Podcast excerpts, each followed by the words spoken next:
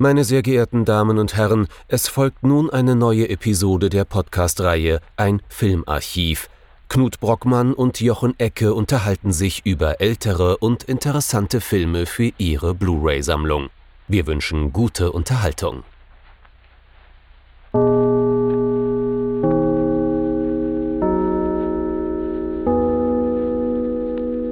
Hallo Knut. Hallo Jochen und hallo liebe Zuhörerinnen und Zuhörer zu einer neuen Folge von unserem Filmarchiv. Diese Woche haben wir uns wieder in eines unserer liebsten europäischen Filmländer begeben, nämlich nach Italien, und haben uns was genau angeschaut, Jochen? Wir haben uns angeschaut, beziehungsweise wir würden jetzt gerne sprechen über La Resa dei Conti, die Abrechnung. Äh, Herr Ober, uns pressiert. Ähm, nee, der deutsche Titel ist der Gehetzte der Sierra Madre von Sergio Solima aus dem Jahr 1966. Und wie der deutsche Titel ziemlich klar und deutlich äh, uns vor Augen führt, es handelt sich dabei um einen Italo-Western. Der Gehetzte der Sierra Madre oder auch die Abrechnung. Äh, worum geht es denn jetzt? Um eine gehetzte Abrechnung oder um was genau, Jochen? Es geht um Jonathan Corbett, gespielt von Lee Van Cleef, der gute Mann ist seines Zeichens noch, muss man sagen, Kopfgeldjäger. Er operiert irgendwo an der Grenze zwischen Texas und Mexiko, das wohl kurz nach der mexikanischen Revolution. Hier brauchen wir wohl so ein bisschen den Einschub. Der Zeitrahmen des Films ist Italo-Western typisch so ein bisschen unklar. Es gibt immer wieder Bezüge zur mexikanischen Revolution und dass der Film wohl so kurz danach spielt. Ähm, das heißt also, wir sind eigentlich schon im 20. Jahrhundert, im frühen 20. Jahrhundert, aber andererseits laufen dann da noch irgendwelche Typen in konföderierten Mänteln von vor dann eben 50 Jahren Jahren rum, äh, was jetzt wenig Sinn ergibt, aber was ergibt am Italo-Western historisch gesehen schon Sinn. Ja? Ähm, nun gut, also wir haben unseren Kopfgeldjäger, gespielt von Lee Van Cleef. Der gute Mann ist äh, texasweit bekannt und äh, denkt so ein bisschen über einen Karrierewechsel nach. Er denkt darüber nach, äh, sich für die Senatswahl aufstellen zu lassen, aber natürlich genretypisch, wir müssen einen letzten Job annehmen. Und der letzte Job ist, äh, den von Thomas Milian gespielten Manuel Cuchillo Sanchez zu verfolgen. Äh, Cuchillo, das ist so ein kleiner mexikanischer Gauner, soll angeblich ein zwölfjähriges Mädchen vergewaltigt und dann umgebracht haben und deswegen gibt es ein entsprechendes Kopfgeld auf ihn. Ja, und dann sind wir mitten in einer Verfolgungsjagd, wie es der Titel auch schon so sagt. Ähm, was ein bisschen ungewöhnlich ist, ist dann die Struktur des Films, die folgt. Das ist nämlich mehr so die Struktur von einem Schelmenroman. Der Cuchillo ist unser Schelm, der von einem eigentlich ziemlich satirischen Szenario ins nächste stolpert und äh, es gibt dann das Italien-typische, relativ wilde Genre-Gemisch, ähm, dann immer wieder eben der Italo-Western, aber auch Elemente, die aus allen, von allen möglichen anderen Ecken und Kanten da so äh, ja, hinzugezogen werden. Ja, also man kann im Groben sagen, der Film macht das, was man vom Italo-Western erst einmal grundsätzlich erwartet. Ähm, er hat Musik von Ennio Morricone, er hat seine ganz großen Showdown-Sequenzen, seine Mexican Standoffs im wahrsten Sinne des Wortes, kann man sagen. Und in dieser Hinsicht ist die Erwartungshaltung des Publikums zu dieser Zeit, wir befinden uns ja quasi im zweiten Hochjahr des Italo-Westerns. Also 1964 ist das Ganze im Publikum nach vorne gerückt worden durch äh, Sergio Leones großartigen für eine Handvoll Dollar. Und 1966 sind wir schon am Ende von dessen Dollar-Trilogie. In dem Jahr kommt äh, auch zwei glorreiche Halunken, The Good, The Bad and The Ugly raus. Django von Sergio Corbucci wird erscheinen. Die drei großen Sergios sind also jetzt das erste Mal aufgetreten, weil das sind so quasi so drei der ganz, ganz großen und wichtigen Namen, von denen aber Sergio ähm, äh, Solima im Endeffekt so ein bisschen untergegangen ist, was auch seinen Grund darin hat, dass er jetzt, sage ich mal, nicht der reine Italo-Westernmacher ist. Er hat nur diese drei Filme gemacht und hat dann die Genres wieder wild gewechselt. Es liegt aber auch vor allem daran, dass seine Filme dezidiert politisch sind. Also man kommt da nicht umhin. Dieser Film hat einen Subtext, der auch dann irgendwann mal wirklich zum Text wird, in den es ganz deutlich darum geht, wie Machtstrukturen aufgebaut sind und was Geld und äh, vor allem halt auch so eine Art Geldadel, um es mal so auszuformulieren, für eine Rolle spielt. Mhm. Das ist nämlich ein Handlungsstrang, den habe ich jetzt noch gar nicht erwähnt, weil ich sowieso schon viel zu lange eigentlich gelabert habe über, über die Handlungszusammenfassung.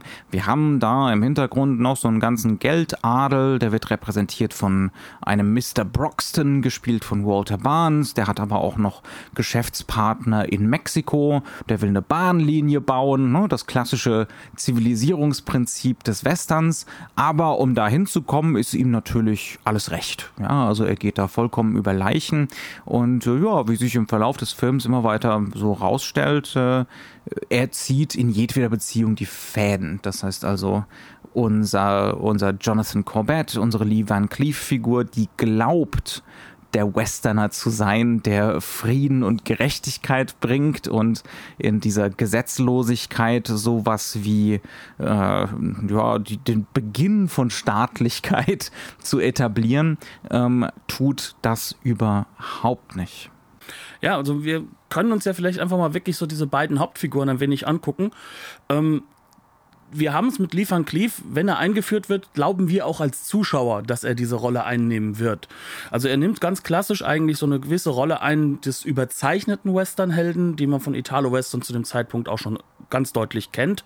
Wir haben ihn ähm, jetzt zu dem Zeitpunkt auch schon zweimal bei Leone gesehen. Hm? Genau. Ach, zweimal oder ja. einmal? Nee, wir haben schon zweimal, zweimal gesehen. Ja, ja. ja klar. Mhm. Und dort halt natürlich mit dem anderen Mann, der seine Augen zu riesigen Wutschlitzen zusammenkneifen kann, nämlich äh, mit Clint Eastwood gemeinsam. Das hat so die beiden auch äh, sehr, sehr prominent im italischen, italienischen Western dann halt auch wirklich, äh, kann man sagen, so, so ein bisschen zu Stars werden lassen. Ähm, was bei ihm halt der Fall ist, er wird so auch ein bisschen eingeführt als der ultra clevere, derjenige, der ein paar Banditen sozusagen schon an deren Stelle fängt, wo sie sich gerade mit dem letzten Banditen treffen wollen, den er aber im Hintergrund schon aufgeknüpft hat und wo er jetzt im Endeffekt nur dasteht und seine ja, man kann sagen, Gejagten zu sich kommen lässt, anstatt sie zu jagen. Das ist so die Pre-Credits. Nein, es ist schon Post-Credits. Ja, aber so wird er eingeführt. Genau, das, ist die Strong, das First, sind die Strong First Impressions ja. für ähm, Mr. Corbett. Und ja. ähm, wir haben damit das Gefühl, der Mann, der hat die volle Kontrolle. Und diese Kontrolle, die er zu haben scheint, wird über den Film hinweg immer weiter weggenommen, während die Figur selbst aber durchaus sehr, sehr statisch immer in ihrem eigenen mal moralischen, mal weniger moralisch wirkenden Set von, sag ich mal, äh, Regeln zu existieren scheint und mhm. auch weitergeht und ja. auch gar keine Änderung vornimmt. A, a man's gotta have his code. Also das ist jemand mit einem klaren Regelsatz Beispielsweise da bei dieser ersten Sequenz ist auch äh, einer, einer der gehetzten ist äh, ein junger Mann und er sagt, ich habe doch hier gar nichts mit zu tun gehabt, ich habe niemanden erschossen, lassen Sie mich bitte laufen. Und er würde ihn auch laufen lassen. Er würde es tatsächlich tun, ja, aber er stellt ihn auf die Probe, er wendet ihm den Rücken zu und zwar ganz bewusst und dann versucht der andere natürlich ihn zu erschießen und das ist dann sein Todesurteil. Das heißt also, das ist jemand, ne, der hält sich für fair, ähm, der hält sich für einen Vertreter des Gesetzes, äh, der glaubt da nur innerhalb von bestimmten Bahnen irgendwie ähm, äh, zu handeln. Ja, also hart, hart aber fair, um, ja. um die wunderbare deutsche Fernsehlandschaft zu zitieren. Ja, und ähm, er hält sich vor allem für jemanden, der auch äh, seinen Code wirklich allem äh, gegenüber anwenden kann und der dadurch die Kontrolle über sein komplettes Umfeld hat. Und das wird ihm mit dem Film immer mehr genommen werden. Das ist sozusagen so die, die eine Handlungshauptfigur.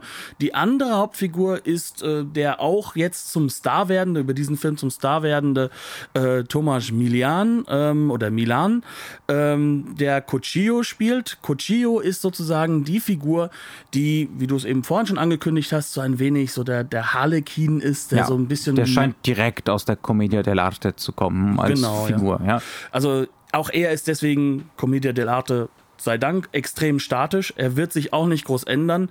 Er hat sogar seinen eigenen Spruch, den er bis zum Ende durchziehen wird, dass er wieder am Abhauen ist. Und dieses Abhauen und dieses sich immer wieder einfach nur wegbewegen und zu versuchen, irgendwie zu überleben.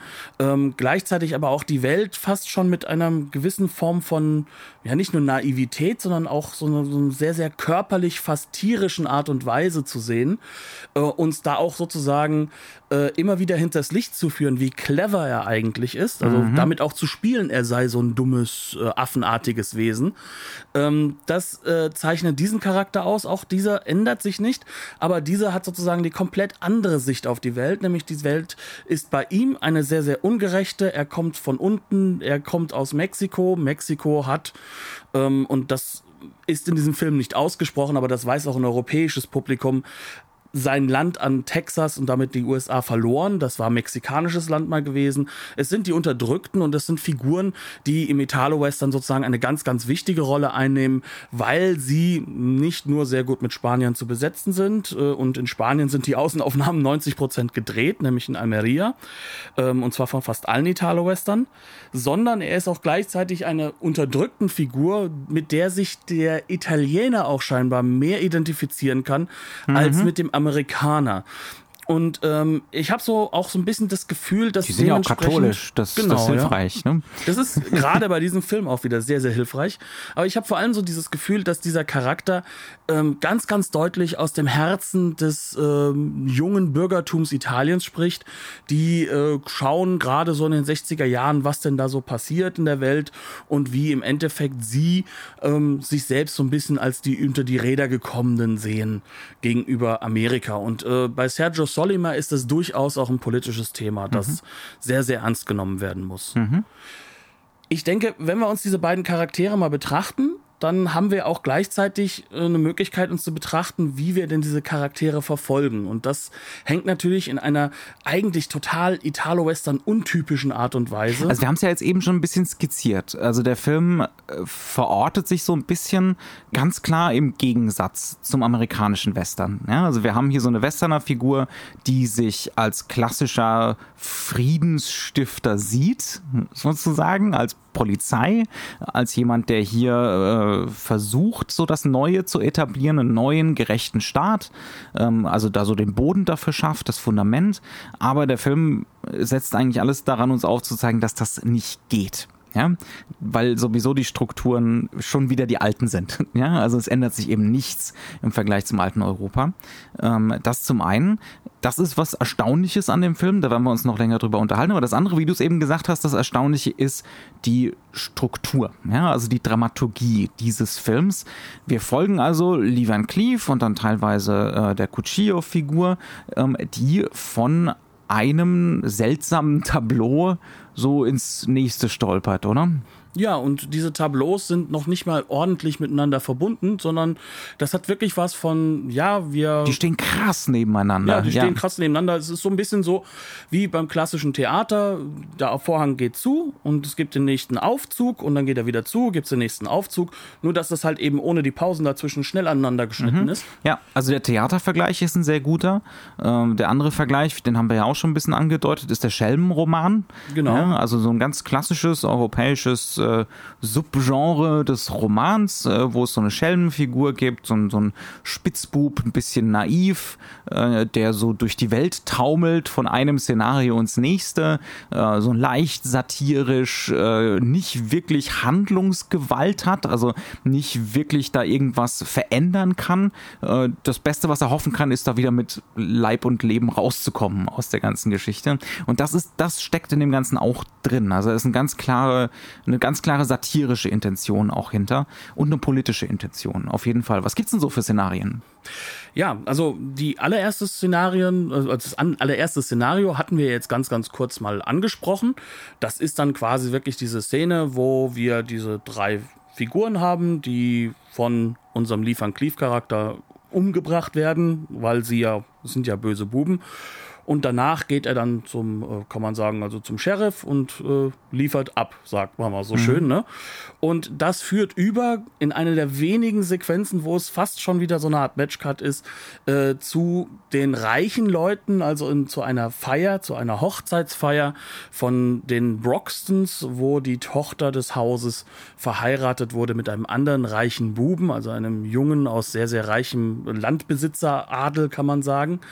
Und ähm, ja, also warum ist das Ganze politisch? Da können wir es eigentlich ganz, ganz gut sehen. Wir haben sozusagen so hier den Dialog, der übrigens auch erst wieder in der restaurierten Fassung zu hören ist in Deutschland, ähm, dass wirklich da gesagt wird, naja, hier, ähm, das ist das sozusagen, ist ja gut, dass wir nicht zu den Toten gehören, klack, Schnitt. Sagt, sagt die Lee Van Cleef, nee, der, der, nee, der, der Sheriff sagt der Sheriff, zu, genau. zu Lee Van Cleef, wenn du jetzt aufhörst mit, mit, äh, mit dem Kopfgeldjagen und in die Politik gehst, ne, dann ist ja endlich mal vorbei mit den. Toten. Genau, und dann kommt der Schnitt und wir stehen sozusagen vor einer fast gemäldehaften, wachsfigurenartigen Dastehen von all diesen reichen Leuten, die im Endeffekt eigentlich nur ein Foto von sich machen lassen wollen, aber wie Tote dastehen. Es mhm. wirkt wie lebende Tote, wie absolute, ähm, ja, kann man schon sagen, Figuren, die ausgestopft sind und sich nicht bewegen dürfen. Sprich, also hier wird eine Doppelung des Wortes Tod ganz, ganz deutlich mhm. gemacht. Aber wir haben es jetzt hier mit einem richtigen neuen Tableau zu tun und das wird uns auch glasklar gemacht. Wir haben ein Interieur, das komplett deutlich anders ist. Studio. Wir haben ein Studio, mhm. genau. In diesem Studio ist alles auf extrem reich getrimmt, auf europäisch reich, kann man auch sagen.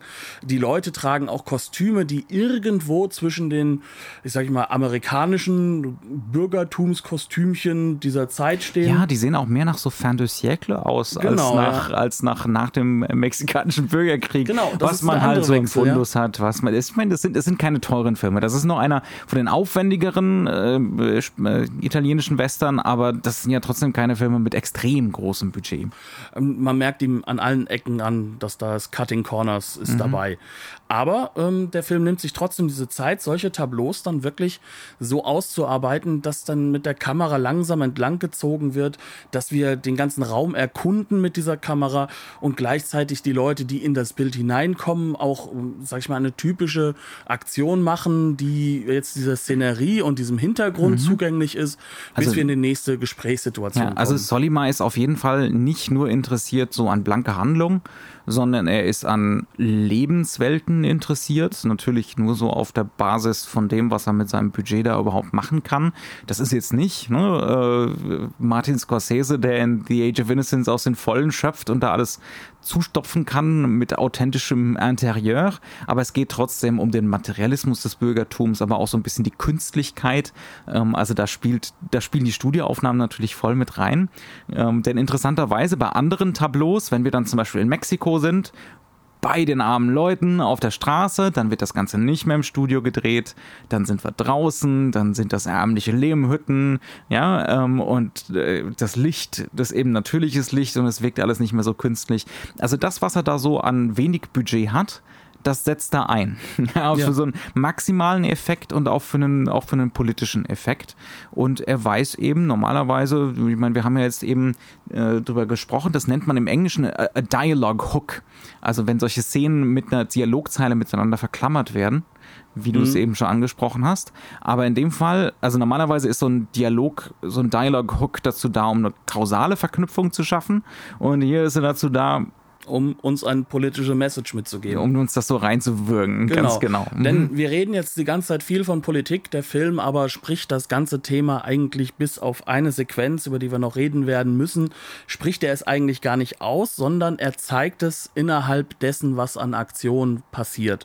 Und ähm, dass das trotzdem rüberkommt, liegt halt wirklich an dieser, dieser fast schon Form von Verfremdung, dass von Tableau zu Tableau wirklich extreme Veränderungen vorkommen können, dass wir nicht wissen, wie kommen wir jetzt eigentlich zu dieser Szene, was ist dazwischen passiert, mhm. das wird uns einfach nicht gezeigt. Also es sind teilweise extrem irritierende Schnitte dabei von Szene zu Szene, ja. Genau. Und ähm, trotzdem sind die Szenen selbst in sich dann aktionsgeladene Geschichten. Also es wird zwar auch viel Dialog gebracht, dieser Dialog ist auch durchaus erhellend, aber dieser Dialog spricht eigentlich nie das politische Recherche aus, sondern dieser Dialog, wie gesagt, eine, eine ganz große Ausnahme gibt es dazu.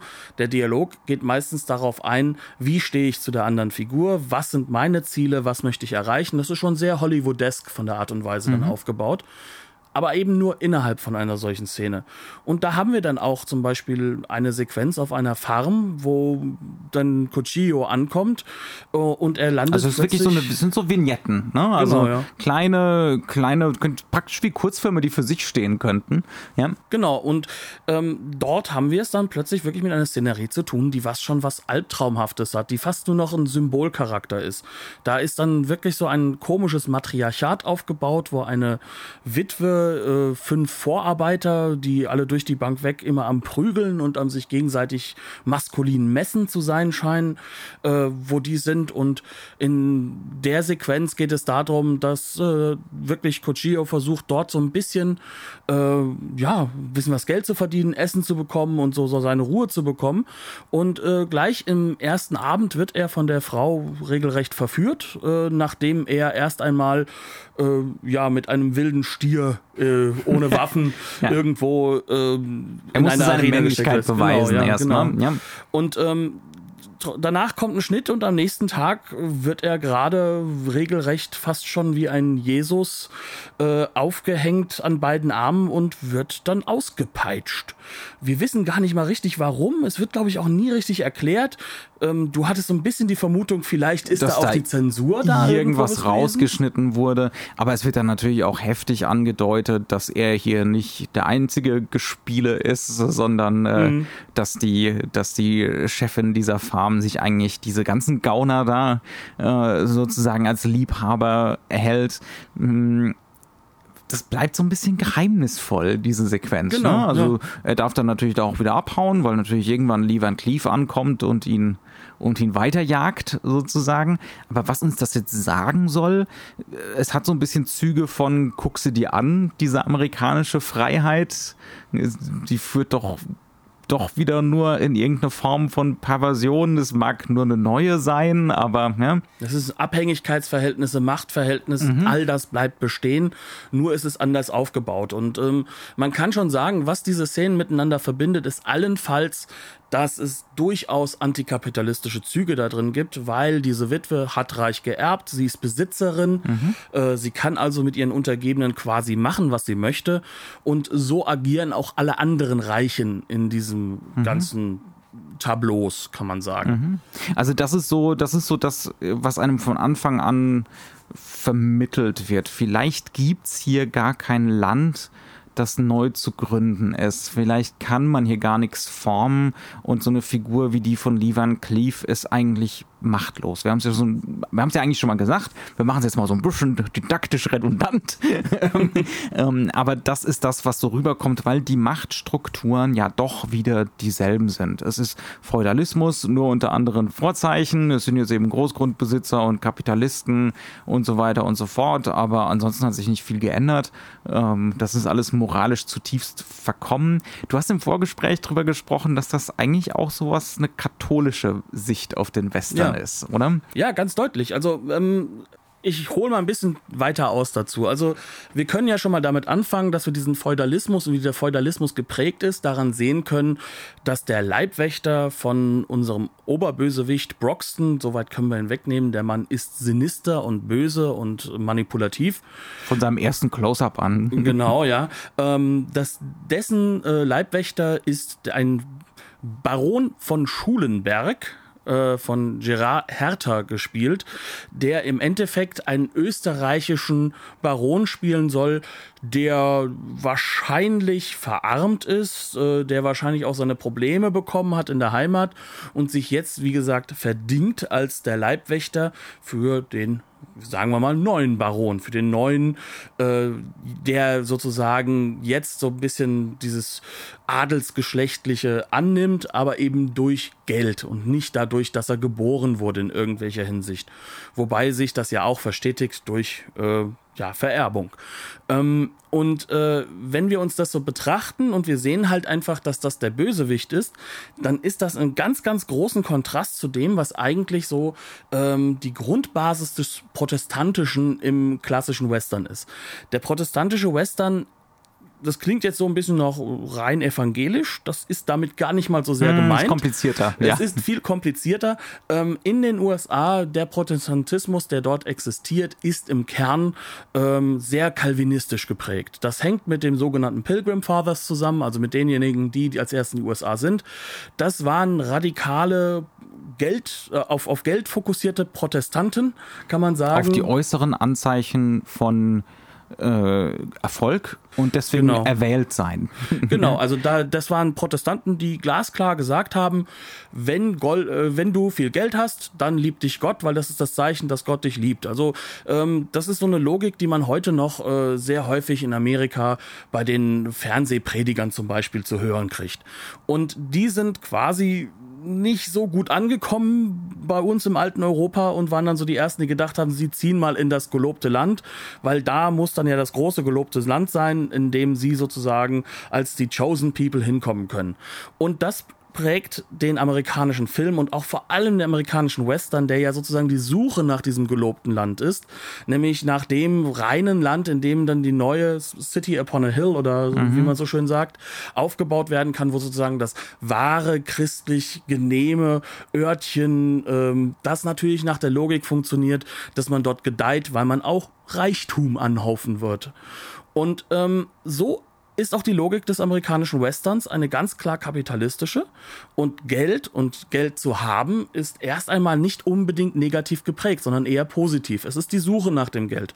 Es ist das Antreiben, was Neues zu erschaffen, indem sozusagen der freie Handel auch irgendwo eine neue Freiheit bringt, die das alte Europa und halt auch der böse, böse Osten Amerikas nicht mehr gegeben hat. Und im italienischen, italienischen Western ist die Welt von Anfang an eine gebrochene und gefallene. Ja? Genau, es ist im Endeffekt eine Welt der Sühne. Also mhm. das Katholische ist ja sozusagen, das Kind ist im Brunnen gefallen, jetzt gucken wir mal, dass wir uns da irgendwie wieder rausbeten können oder rauszahlen können. Also da ist dann sozusagen das Geld abzugeben an die Kirche im Ablasshandel ähm, und nicht so, äh, wie es hier halt eben in Amerika der Fall wäre, je mehr Geld du hast, desto mehr liebt dich Gott, dann bist du safe.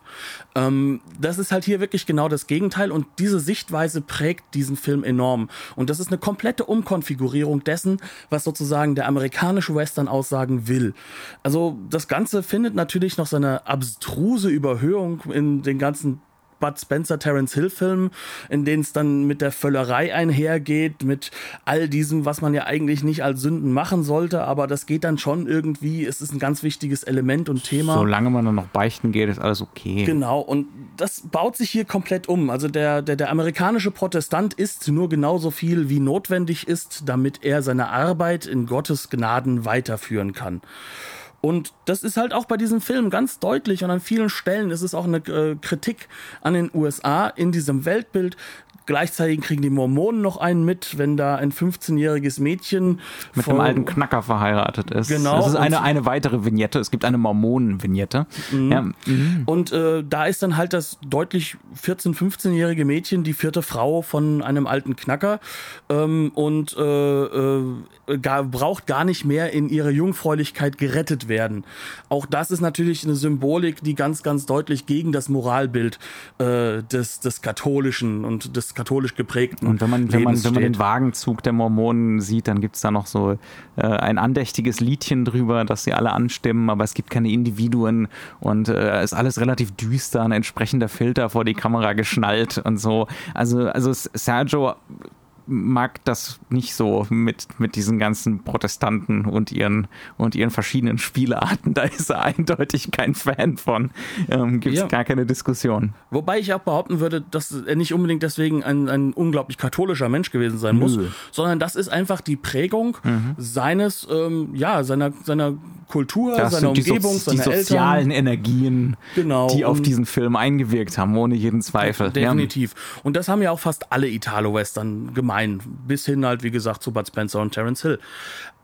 Aber in diesem Film merkt man einfach diese Umkonfigurierung ganz extrem, mhm. weil der Film halt in diesen Tableaus arbeitet, weil er ganz, ganz deutlich eine Strategie hat, Dinge zu zeigen, uns auch mit äh, Dingen in Kontakt zu bringen, mit materiellen Dingen äh, sozusagen in Kontakt zu bringen, uns auch ähm, mit der weglöst. Fleischlichkeit, ja, ja. Mhm. uns aber gleichzeitig trotzdem weglöst von diesem ähm, klassischen Italo-Western ästhetischen überbordernden Elementen, mhm.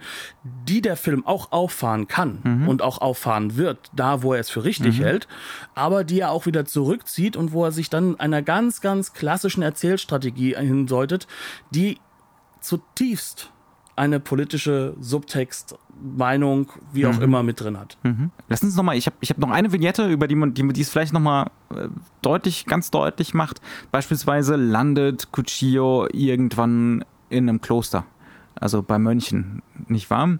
Ja. Ähm, und auch da kriegen wir am Anfang, das macht äh, Solima eigentlich immer, wenn es so einen Szenenwechsel gibt, wenn wir an einem neuen Ort angelangen, nun, dann gibt es erstmal eine lange Kamerafahrt über die Mönche, die da im Garten arbeiten, die Brot backen, ja, und dann geht erst so die Handlung weiter. Aber ich glaube, das sind sogar nicht mehr Brot, das sind ja, glaube ich, dann. So Tortillas, so. Ja, das, sind die, das sind die Oblaten für die Messe. Ach, das sind die, ach Gottes Willen, ja, natürlich, ja. Also Katholisch. Also, speaking of Catholicism, ja, ja. auf jeden Fall. Wir sind ja auch schon hier wieder in der mexikanischen Grenze. Ja, ja, genau. Wir sind, wir sind dann schon fast, fast in Mexiko. Ich glaub, wir sind, oder? Wir sind noch nicht angekommen. An der Grenze, ja, so, ja. Ja, genau.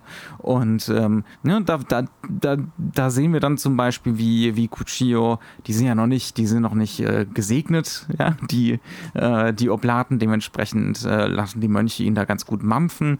Ähm, man, er darf dann auch ordentlich schmatzen. Ja, also es ist so ein, es ist auch so ein sich freuen an solchen, an solchen körperlichen Sachen, äh, wie einfach nur Essen, ja, beispielsweise. Und dann kriegen wir so äh, gezeigt, dass einer der Mönche im Lauf dieser Sequenz wohl selber mal äh, durchaus mit Pistolen umgehen konnte. Ja, der, der sogar, der sogar den Lee Van Cleef, wenn der mhm. ankommt, konfrontiert. Mhm. Und zwar in der Form konfrontiert, dass er sagt, hier, ähm, ich habe eine Entscheidung getroffen, du kannst sie auch treffen. Und der dann durchaus enttäuscht ist, dass Lee Van Cleef, statisch wie die Figur ist, mhm. es eben nicht machen kann, ja. also sich nicht rauslösen kann. Und das ist im Endeffekt ja auch schon wieder so ein klassisches katholisches Symbol. Also du hast die Möglichkeit ja noch immer Sühne zu tun. Du hast mhm. noch immer die Möglichkeit, ähm, dich wieder zu, in die Redemption hineinzukommen. Mhm. Und ähm, im Endeffekt ist die amerikanische Logik nicht diejenige, die das erlaubt, mhm. ähm, sondern da ja, es, es, gibt im Amerikanischen ja schon die Erlösungserzählung, gerade im Western. Ja, also, aber nicht aus Sicht von Soliman. Aber ja, ja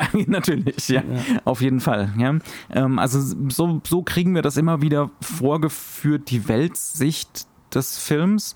Ähm, Vielleicht sollten wir auch so ein bisschen über diese Cuchillo-Figur reden. Das ist nämlich eigentlich schon eine unerhörte Figur. Wir haben schon eben gesagt, das ist so ein, so ein Picaro, so ein Schelm. Ähm, der hat so ein bisschen was von, äh, von dem Harlequin aus der Commedia dell'arte. Aber der Film will ja auch eigentlich die ganze Zeit, dass wir uns moralisch zu dieser Figur positionieren. Denn über weite Strecken des Films wissen wir nicht, ob er dieses schreckliche Verbrechen überhaupt begangen hat. Und das ist auch ein toller Kniff. Ich meine, es gibt genug Gründe, die Solima uns schon von Anfang an liefert, weswegen wir Zweifel daran haben sollten, dass das wirklich jemand ist, der da ein Kind umgebracht hat. Ähm, aber trotz allem, ja, bestimmt. Das ist nicht gut. Ja, das ist trotzdem, also 60, 70 Minuten darf man doch ein bisschen zweifeln an dieser Figur. Ähm, das ist ja auch schon wieder was politisch eigentlich Unerhörtes, spielt aber auch wieder in dieses Katholische mit rein, ja, dass im Prinzip so jedem vergeben werden kann, potenziell, ja. Mhm. Ähm, das ist auch so, auch so eine Sache, ähm, die ich, die ich wirklich ganz faszinierend fand dran, äh, dass wir trotzdem Empathie mit der Figur haben sollen, dass wir amüsiert von der Figur sein sollen und solche Sachen. Ähm, auch das, äh, egal wie sehr das intendiert ist, ja, es ist einfach nur so, wie der Film funktioniert. Der ist ja auch fragmentarisch, der ist zusammengestoppelt. Das ist ein früher Solimar. Wir haben auch im Vorgespräch viel drüber geredet, dass er noch nicht so ganz rund läuft, dass das schon mhm. ein bisschen was unwuchtig ist an dem Film. Ähm, Etwas, was man auch gleich merkt, dass in den zwei weiteren Filmen nicht mehr so der Fall ist. Also mhm. äh, von Angesicht zu Angesicht ist weitaus runder gedreht zum mhm. Beispiel. Das ja. merkst du hier einfach noch. Da ist halt auch so ein bisschen sich reinfuchsen in die Materie. Aber dafür auch so vom politischen her der spannendste. Mhm, ja. Wie machen wir weiter? Ja, also wenn wir jetzt schon über ich würde sagen, wir müssten einfach noch mal ganz kurz bei den zwei Figuren sagen, was das Spannende halt eigentlich bleibt, ist, dass wir auf der eigentlich von beiden Figuren jeweils eine andere Sichtweise mit der Zeit kennenlernen. Und dass dieser Film das super clever löst, dass natürlich auf der einen Seite der Corbett eigentlich immer seinem Code gehorcht, aber wir irgendwann auch merken, dass dieser Code nicht immer richtig sein muss. Mhm. Er kann nach dem Gesetz sich von Leuten Waffen nehmen und auch Pferde nehmen, aber er macht das dann halt auch konsequent bei jedem. Und da kommen dann Leute, so eine Kleinfamilie mit einem Wagen, die ihn gerade noch so retten, kurz vor dem, dass er verdurstet. Mhm. Und ähm, kurz darauf steht er auf und sagt, habt ihr den, äh, habt ihr den Mexikaner gesehen? Ich muss den kriegen, ich brauche euer Pferd und euer, eure Waffe. Und dann sagt der Mann ganz klar, klar, hier sind Indianer, wir sind einfache Siedler, wir haben nichts, wir können das nicht einfach weggeben. Das ist unser Todesurteil. Und äh, seine einzige Reaktion ist es, seinen Retter K.O. zu schlagen und sich das Zeug zu nehmen. Ähm, das Gewehr darf er behalten. Genau, das Gewehr darf er behalten, das muss ja reichen. Aber ab diesem Punkt wird uns klar, dass diese durchaus statische Figur auch eine ist, die problematisch ist, die ganz und gar nicht so korrekt ist, wie wir vorher dachten, dass eigentlich der Tu nicht gut, der durchaus ein, das ist, das, das ist jemand, der andauernd mit einem Gesetz in Konflikt kommt, der andauernd stiehlt, der andauernd äh, andere Leute irgendwie irgendwo manipuliert, um irgendwie so einen kleinen Vorteil zu bekommen. Und das ist bei Cochillo definitiv so, dass wir ihn immer mehr ins Herz schließen mit der Zeit mhm. dadurch. Ähm, dass wir sagen, okay, manchmal ist es vielleicht trotzdem im Großen und Ganzen der bessere Weg. Und gleichzeitig wird das Ganze halt eben mit diesem, mit diesem politischen Tableau, also ich sage nicht, nicht Szenentableau, sondern mhm. mit diesem ganzen politischen Element versehen, das uns eine Welt zeigt, in der im Endeffekt, ja, man kann so sagen, die Revolution nicht möglich ist und noch mhm. nie möglich war, in der der Kapitalismus im Endeffekt eine Neudefinierung dessen ist, was vorher die Adelsherrschaft war, wo sich nie was ändern wird, wo nie was besser werden wird.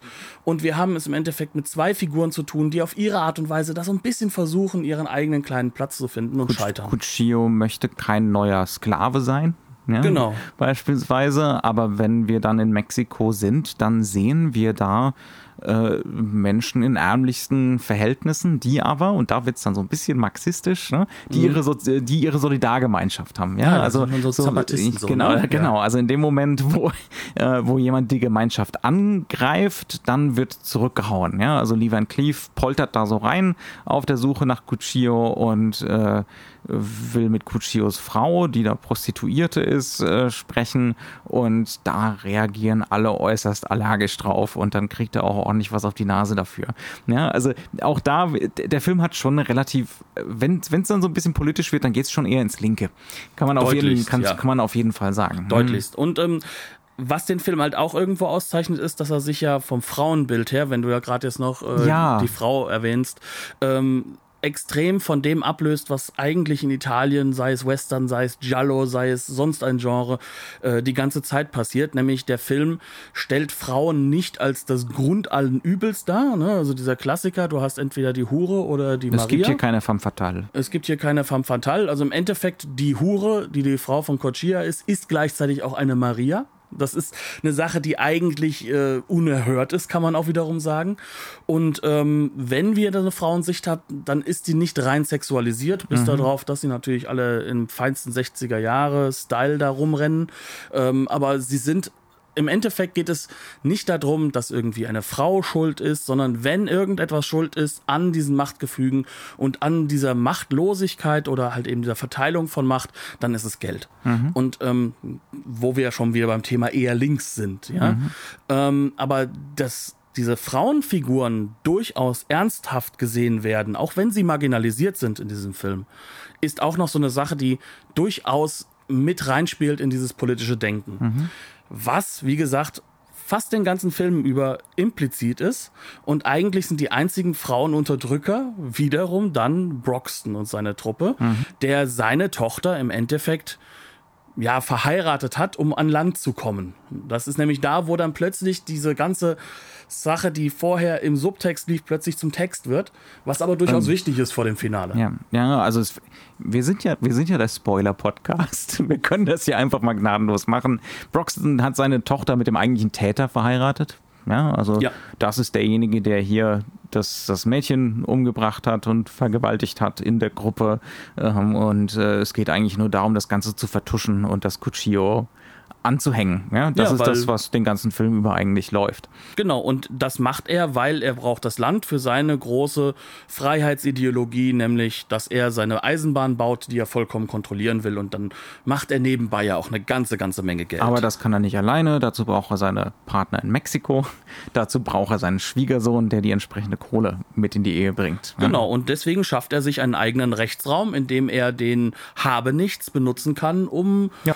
Den einfach umzubringen und so ein Bauernopfer zu schaffen. Ja, und Lee Van Cleef ist sein williges Werkzeug bei der ganzen Geschichte. Genau, und ja. warum erzählen wir das Ganze? Weil das für das letzte Tableau halt dann wieder enorm wichtig wird. Das heißt also, diese Information ist im ersten Moment, als wir es gesehen hatten, fand ich es zumal äh, fast schon zu ausgesprochen, Mhm. zu klar formuliert, bis ich drüber nachgedacht habe, was denn das letzte Tableau, Tableau für eine Funktion hat. Weil das ist ja im Endeffekt dann funktioniert nur dadurch, dass wir jetzt diese Sklavenhalter, diese Sklavenhatz, die dort dargestellt wird, ähm, dass, dass wir diese richtig verstehen lernen und auch verstehen, warum Liefern Cleave dann, ohne sich zu verändern, in seinem Moralkodex ganz deutlich Umschalten kann. umschalten kann und auch umschalten muss. Also es gibt, es gibt am Ende dann so eine große Treibjagd. Ne? Ja. Wir, ähm, und Großwild oder Sklavenjagd, beides möglich. Großwildjagd auf Cuchillo, die auch tatsächlich an solche europäischen Jagden erinnern soll, in so wie sie dargestellt wird. Ja, also das hat, äh, das hat nichts mehr mit einer wirklichen, mit einem Setpiece zu tun oder so, irgendwas, was zum Vergnügen da ist, sondern das ist was wirklich Unangenehmes in diesem Moment, äh, wo Cuchillo dann tatsächlich zum Tier wird. Ja, er hat die ganze Zeit ein Tier markiert, so getan, als wäre er eins, ähm, und jetzt wird er zu einem gemacht. Ähm, ganz, ganz eindeutig. Ähm, da, da gibt's ganz, das ist ganz faszinierend. Wir haben noch gar nicht über den Stil des Films gesprochen, aber es ist ganz faszinierend zu sehen, vielleicht als erste Anmerkung zum Thema, wie ist der Film überhaupt fotografiert. Wie läuft dieser Showdown? Der wird nicht montiert über weite Strecken, bis auf ganz am Schluss, da reden wir dann gleich drüber, ähm, sondern wir sind da in der Wüste bei Almeria äh, in den Bergen und es gibt ganz viele Totalen ja, wo wir dann irgendwie sehen, Cuchillo ganz weit entfernt, wie er sich versteckt und dann äh, die, die Hetzenden äh, in Gruppen auf Pferden, wie sie da durch die Gegend reiten und Cuchillo, wie er mit der Landschaft eins wird, ja, also da ist auch so ein naturromantischer Gedanke so ein bisschen drin, der äh, in Fötalposition in irgendwelchen Nischen und in kleinen Höhlen und solche Geschichten, wie er wirklich äh, eigentlich fast gar nicht, gar nicht zu unterscheiden ist von den Felsen da und solche Geschichten. Auch das ist mit Sicherheit ganz, ganz bewusst so inszeniert, aber super spannend zu sehen, wie man so einen Showdown über weite Strecken in Totalen inszenieren kann. So und, und so, dass es eigentlich weniger spannend als unangenehm wird, die ganze Geschichte. Ja. Ja, vor allem, weil er hier ganz deutlich auch einen Bruch konstruiert, weil wir haben die treibende Musik von Morricone, die übrigens wie so häufig fantastisch ist, die den Film trägt, aber die hier ganz bewusst in einem ganz anderen Rhythmus gehalten wird, als es der Schnitt ist, als es äh, die Darstellung ist ähm, und als es auch die Bewegung im Raum ist, weil die Bewegung im Raum ist ja minimal, weil wir haben nur eine kleine Figur, die sich da bewegt und dann reiten noch viel ferner ein paar kleine Reiter dort entlang und die Musik tut so, als ob wir so mitten ganz nah dran wären. Und dieser Bruch ist, ist durchaus gewollt und soll uns auch glasklar zeigen, äh, wie sehr das jetzt ein Versteckspiel ist und wie sehr das jetzt eigentlich ein invasiver Akt ist von denjenigen, die diese Treibjagd inszenieren und, und auch durchführen. Und ähm, das fängt schon damit an, dass wir vorher bevor er überhaupt in diese Berge kommt, ihn ja schon verlieren regelrecht im hohen Gras, ähm, während alle anderen das Gras regelrecht wegknacken und knallen. Da merkt man schon, wer gehört dorthin, wer gehört dort nicht hin. Ähm, übrigens in den USA ist das ja komplett umgekehrt. Da ist er ja so der Misfit, der nicht reinpasst. Und dass wir das alles sozusagen nicht sehen, dass wir so diese Statik reinbekommen, ist natürlich ein Herauszögern dessen, was visuell möglich ist oder was auch visuell gemacht werden soll und ist auch schon ein bisschen so ein Statement weg von den äh, klassischen Überinszenierungen oder überästhetischen äh, Show-offs, die dann bei Firmen, Filmen von Corbucci oder von Leone sind. Ähm, Also hier findet auf jeden Fall ein Regisseur zu seinem eigenen Stil Ja. und zu eigenen Möglichkeiten, äh, Genre-Erwartungen zu erfüllen oder Überraschungen zu bieten. Ja, also wir haben auf jeden Fall den klassischen konvergierenden Showdown, äh, die klassische, die klassische Hetzjagd oder so, aber das Ganze ist eben wirklich ganz, ganz, ganz anders inszeniert. Wie du sagst, also die, die Ästhetisierung liegt ihm gar nicht mal so. Also da ist, da ist äh, Soliman gar nicht so interessiert. Über weite Strecken im Film. Also es ist auch zum Beispiel so, dass ganz viele von den Innenaufnahmen, die sind tiefenscharf fotografiert, damit die Figuren, also er macht ganz viele Mise en Scène beispielsweise mit langen Schwenks, raumöffnenden Sachen und so weiter und so fort. Aber was ihn nicht so interessiert ist, wie gut das Ganze jetzt aussieht. Ja, also mhm. da ist relativ flaches Licht drauf. Ähm, einfach nur, damit das Ganze tiefenscharf werden kann, ordentlich was draufgeballert, aber das ist jetzt nicht super ästhetisch oder so. Im Gegenteil, also es, unterstützt dann eher so die Künstlichkeit äh, von, ja. von diesen bourgeoisen Interieurs da. Ja. ja, es geht halt um Raumkomposition und das geht es auch in dieser Sequenz. Also wir sollen den Raum und die Agierenden in dem Raum zusammen sehen. Also das heißt also sowohl sowohl das große Gebirge mit den kleinen beweglichen Figürchen drin, als auch wenn wir in einem großen Raum drin sind, sind immer dafür da, dass wir eine Komposition dieses Raumes haben, dass wir ein Interieur oder Exterieur haben, das auch spricht, was durchaus auch psychologisierend wirkt, das aber im Endeffekt ähm, durch Mise en Scène rekonfiguriert wird. Und das ist halt dem Film ganz, ganz wichtig. Das macht ihn fast mehr zu einem klassischen Erzählfilm äh, in dieser Art und Weise, als es, sage ich mal, der Italo-Western ist, der sich ja also der andere Italo-Western, also äh, die anderen beiden Sergios, sagen wir mal, die ja gerade genau das abgrenzen wollen, die sich ja weglösen wollen von den immer gleichen Inhalten des amerikanischen Western, den immer gleichen Tropen hin zu dem, was sie interessiert, was sie sozusagen überhöht darstellen wollen. Die Schüsse sind überhöht, wir haben extreme Naheinstellungen. Naheinstellungen sind auch in diesem Film hier, das mhm. sind keine Naheinstellungen, die, die, die so extrem überhöht sind, dass wir nur noch ein Auge oder zwei Augen sehen. Aber sie sind stark stark psychologisieren. Also die kommen das nicht besonders Punkt. oft vor. Beispielsweise, wenn Brockton, äh, Broxton, äh, also unser Bösewicht eingeführt wird, da gibt es dann relativ weit am Anfang eine Großaufnahme von ihm, die ist so ein bisschen untersichtig und leicht schepp. Und ja. dadurch sieht er so ein ganz kleines bisschen diabolisch auf, aus, aber nur, wenn man wirklich drauf achtet. Ja, aber unterschwellig, das ist wahrscheinlich Solimars Hoffnung, hat das so eine Wirkung. Mhm. Ja, also kanalisiert das unsere Erwartungen an die Figur und an den Film, wie sich die Handlung weiterentwickelt.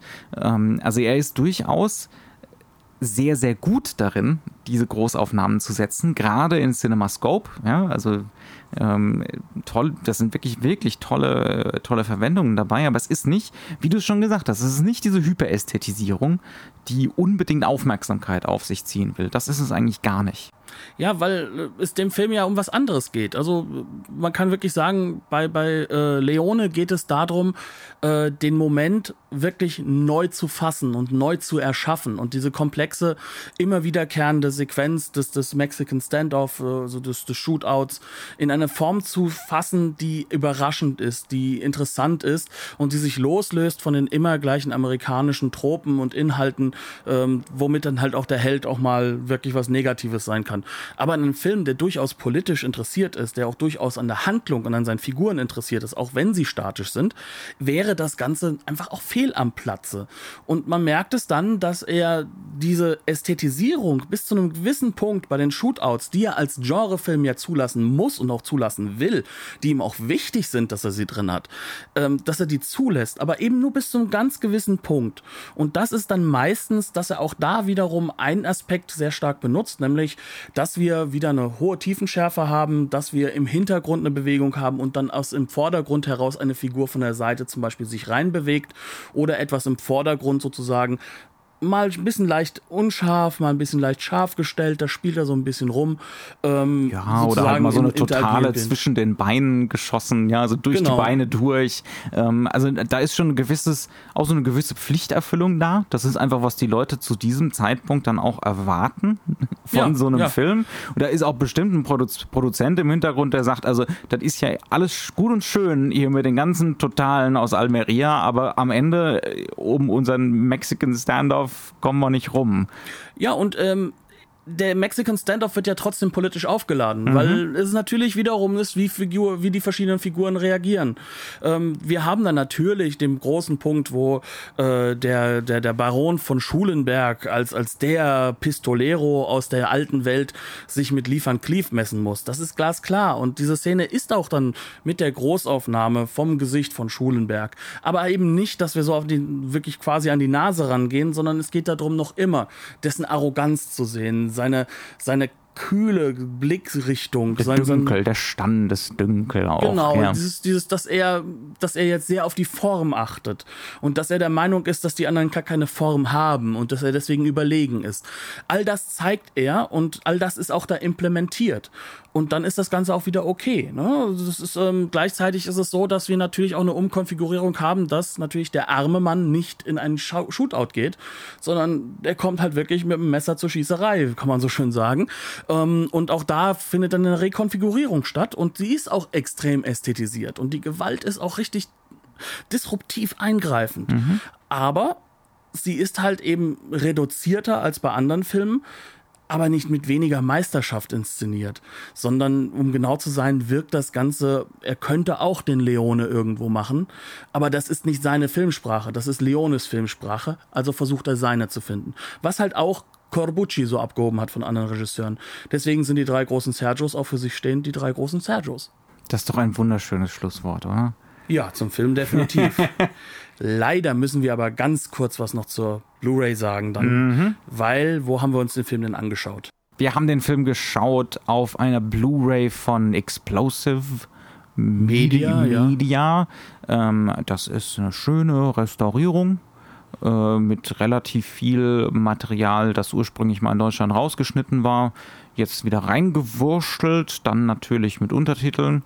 Das heißt, also, es wurde nicht neu synchronisiert. Es sind aber zwei deutsche Synchros drauf. Die, die relativ lange, die fast vollständig ist, ist, glaube ich, eine TV-Synchro. Das hört man der auch sehr deutlich an. Ähm, die alte Synchro basiert auf einem Film, der 25 Minuten kürzer ist. Und dementsprechend von fast allem politischen Inhalt bereinigt, könnte man sagen. Da ist nicht mehr viel übrig und das merkt man auch der alten Synchro an. Also die geht viel mehr auf Gag-Dichte als auf irgendwas anderes. Relativ zeittypisch. Also wenn man es anschaut dann äh, und man will es auf Deutsch sehen, dann würden wir doch äh, die jüngere deutsche Synchro empfehlen, auch wenn die äh, durchaus ihre Probleme hat, sagen wir es mal so. Die ist, die hat, die lässt praktisch keine Atmo zu. Ähm, das ist wirklich fast nur der Dialog und vereinzelte Toneffekte. Äh, nicht jeder Sprecher ist gleich begabt, sagen mhm. wir es mal so. Und bei den Begabten lässt man sie mehrfach auftreten und einmal fährt man den Bass so hoch, dass das Ganze wirkt wie aus dem Computerspiele-Vorspann. Ja. Also das, das hat unglaublich Schwächen, aber diese Synchronisation hält sich sehr stark an wirklich das, was der Film darstellen wollte und ist viel, viel mehr, wird viel mehr diesem politischen Kontext gerecht was leider die Untertitel wiederum nicht tun. Die basieren nämlich größtenteils da, wo noch nicht übersetzt wurde, auf der alten Synchro. Äh, was bedeutet, den Film dann auf Italienisch oder Englisch zu gucken, dann nur, wenn man die Sprache auch wirklich kann. Denn ansonsten wird man wieder über die Untertitel in eine falsche Fährte reingelockt, mhm. äh, was den Film angeht. Ja. Das ist sehr, sehr schade, denn beim Bildmaterial fand ich, haben sich die Jungs und Mädels dort extrem viel Mühe gegeben und ein richtig, richtig ordentliches Bild geliefert, was natürlich der Zeit entsprechend äh, bei den wieder hineingearbeiteten Szenen Schwächen hat, aber insgesamt ist da sehr viel, sehr gute Arbeit geleistet worden. Nur leider dann bei der Synchro, äh, die man da genutzt hat, merkt man denn die Schwächen und dann leider diese Untertitel falsch zu setzen, sodass man es auf Italienisch kaum gucken kann, wenn man, wie ich, kein Italienisch spricht. Das, das ist schon ärgerlich, also wirklich ärgerlich für das, was sie eigentlich vorher geleistet haben. Und das tut mir auch so ein bisschen weh. Nun gut, ich glaube, damit sind wir durch, oder? Ja. Es bleibt uns noch wie üblich zu sagen, man erreicht uns über alle üblichen äh, sozialen, medialen Kanäle, ähm, auf Twitter unter ein Filmarchiv. Man findet uns auch auf Facebook, auch wenn uns da die Algorithmen momentan dabei sind, ganz ordentlich zu beerdigen. Ähm, wenn ihr Nachfragen habt, wenn ihr Kommentare habt, idealerweise hinterlasst ihr die mh, hm, entweder auf Twitter oder auf iTunes in Form eines Reviews. Äh, wir freuen uns über jedwedes Feedback. Und ähm, in der Zwischenzeit äh, verabsentieren wir uns mit einem freundlichen Gruß und hoffen, dass ihr auch in der nächsten Woche wieder einschaltet. Bis dahin, tschüss. Bis dann.